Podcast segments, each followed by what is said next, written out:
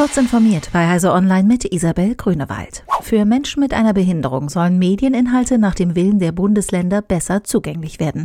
Die Länder streben daher bereits eine erste Änderung des im April unterzeichneten neuen Medienstaatsvertrags an. Erstmals solle es eine Definition für barrierefreie Medienangebote geben. Berichtspflichten sollen weiter konkretisiert werden. Betroffene schildern immer wieder, dass zum Beispiel wichtige Pressekonferenzen auf Bundes- und Landesebene nicht durchgängig von Gebärdendolmetschenden begleitet werden.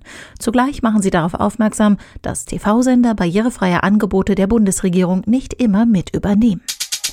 Die New York University hat vergangenen Monat ein Projekt gestartet, um herauszufinden, wie politische Anzeigen auf Facebook gestreut werden. Dazu haben mehr als 6000 Freiwillige die Browser-Erweiterung Ad Observer installiert, mit der die Daten erhoben werden. Facebook will das nun aber unterbinden. Nicht nur soll das Projekt eingestampft, sondern auch alle bisherigen Daten gelöscht werden, fordert Facebook laut eines Berichts des Wall Street Journals. Daten abzugreifen, auch mit guten Absichten, verstieße gegen die Richtlinien des sozialen Netzwerks. Die Idee, winzige Roboter in den Körper einzuschleusen, damit sie gezielt krankhafte Zellen bekämpfen, ist nicht neu. Forschern der US-amerikanischen Purdue University ist jetzt jedoch erstmals ein Test am lebenden Organismus gelungen. Die Mikroroboter wurden in den Darm einer Maus eingeführt. Die bei der Fortbewegung im Darm gemessenen Kräfte seien so gering gewesen, dass eine Schädigung der Darmwände nicht zu befürchten sei, schreiben die Forscher.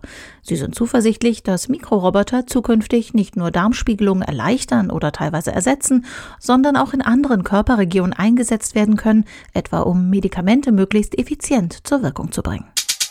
Besitzer von Druckern der Marke Hewlett Packard haben aktuell Probleme, falls sie das Gerät an einem Mac einsetzen. Die offiziellen Anwendungen des Herstellers versagen reihenweise ihren Dienst, weil das Betriebssystem sie für Malware zu halten scheint. Laut Angaben von HP gegenüber The Register war der Druckerhersteller selbst für die Zurückziehung des Sicherheitszertifikats verantwortlich. Man arbeite mit Apple daran, die Treiber wiederherzustellen. Bis dahin sollten User die nativen AirPrint-Treiber verwenden. Diese und weitere aktuelle Nachrichten finden Sie ausführlich auf heise.de.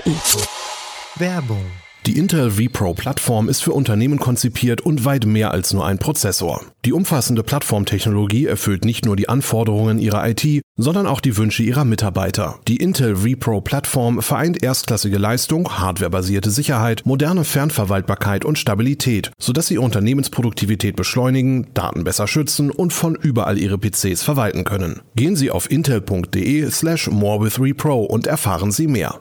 Intel vPro Plattform. Build for Business.